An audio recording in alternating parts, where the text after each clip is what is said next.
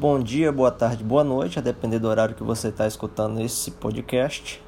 Né?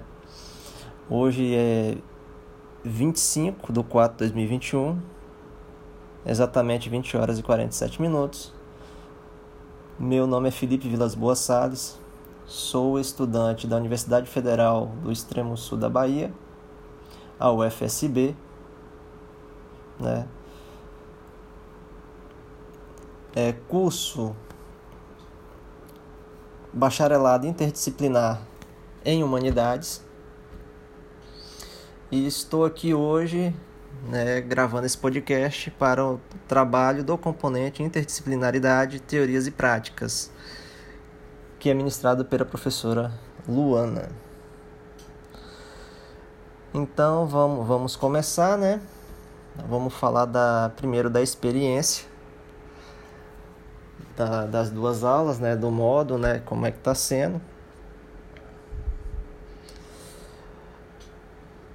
É, esse é o terceiro problema que, que nós resolvemos no, no modelo PBL, né? E confesso que tô, tô desanimado. Não com o modelo em si, mas com com a turma, né, com com os colegas. Porque esse modelo ele só funciona se todo mundo colaborar, né? Se todo mundo ali estudar, se todo mundo colocar suas ideias ali, né? Mas a pessoa tem que pesquisar, a pessoa tem que que correr atrás, né? E eu vejo que isso não está acontecendo. O negócio está muito solto, o negócio está muito. Ai, não sei nem dizer. No...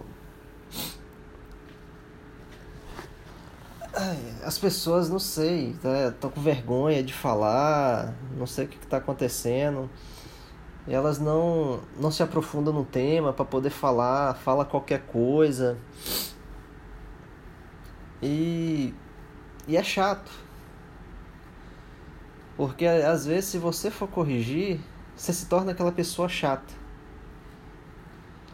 Então, eu mesmo eu decidi que eu não vou ficar corrigindo, tentando corrigir as pessoas, vou colocar um ponto de vista contrário, sendo que a pessoa fala uma coisa lá, outras pessoas concordam e eu não vou botar um contraponto. Porque nós estamos num, num momento muito complicado, as pessoas gostam de apontar muito. E a gente já está num momento conturbado de pandemia, tudo.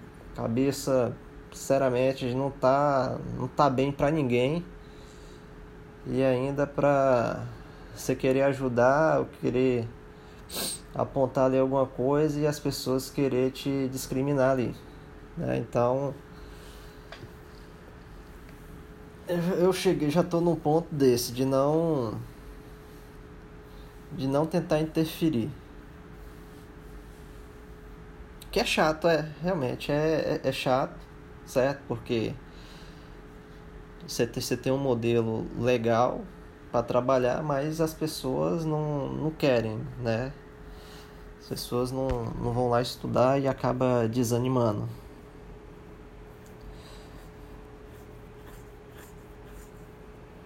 Ai, perdi até o raciocínio agora aqui. Mas então, só na segunda aula, né, eu cheguei atrasado, né, motivo de trabalho. Mas tô, já entrei na sala, já tomei um susto. Tava falando do, do Coringa, do filme, não, que o Coringa matou e que ele tinha razão e não sei o que, gente do céu, que que. Eu, sinceramente, eu, rapaz, tá, isso é. O que, que isso tem a ver com a aula? Mudou o assunto? Não tô sabendo tal. Tá, o negócio tá, tá meio assim, fora, sei lá, fora de controle começa a falar do assunto, daqui a pouco muda. E sinceramente eu não não vou falar. certo? Eu não vou ser a pessoa que vou, vou chamar atenção, não, porque eu, eu sei como isso termina, eu sei como é que isso é, aí vira o cara chato da turma, é, de, é, de, é, de, é desse modelo. Então, vamos para as questões que, no meu ver, posso estar errado, não estou dizendo que eu tô, tô certo, estou falando que, no meu ver, não, não tem ali nada com o que foi proposto pelo problema. Né? Porque o, o problema em si, a pergunta era bem, bem objetiva, como implantar um projeto interdisciplinar, né, em uma escola na cidade de Mucuri, tal, tal, tal, como os professores transformariam esse projeto, como implantariam um projeto interdisciplinar. Mas aí vamos para as perguntas, né? Aí nós temos as questões que pergunta ali qual é o papel do estagiário e quais seus direitos.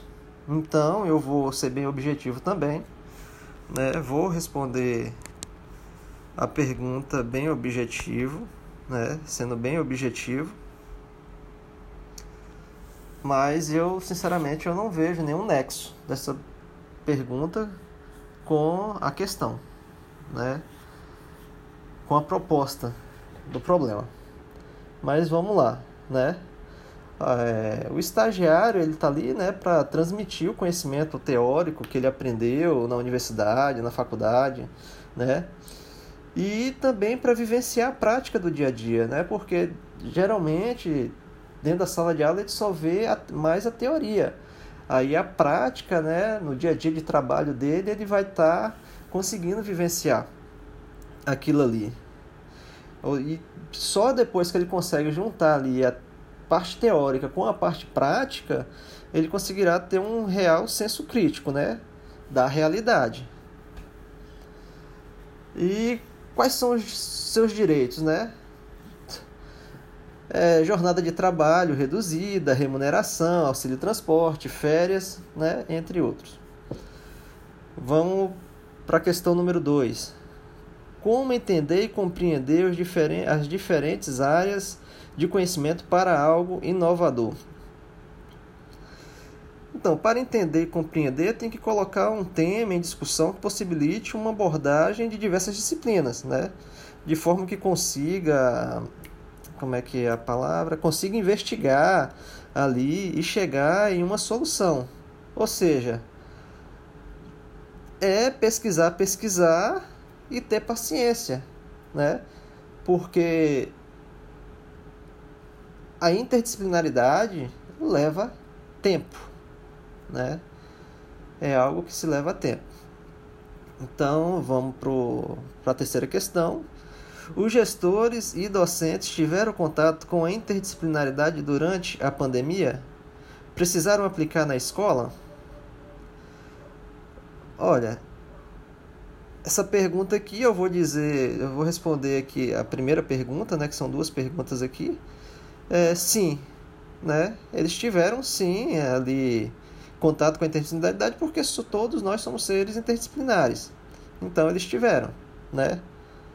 Agora a questão se eles sabiam que tiveram ou não, né? Aí é outra questão. Agora, essa segunda pergunta, precisaram aplicar na escola? Sinceramente, eu não entendi né, está remetendo ao passado ali, precisaram, né, eles precisaram aí, está remetendo ao passado, não, né, realmente eu aplicar na escola, sinceramente eu não consegui entender, então eu não entendi, eu não vou responder. A número 4, né, é, os professores e gestores possuem conhecimento sobre o que é interdisciplinaridade e como aplicá-la? Sinceramente, eu não sei dizer se esses professores sabiam ou não e se sabiam aplicar. Agora, eu sei que o, no problema, né, o professor João com certeza não tem conhecimento. do que a interdisciplinaridade, né? Porque no problema deixa claro, né? Então é isso aí. Agradeço mais uma vez, certo? E eu termino por aqui.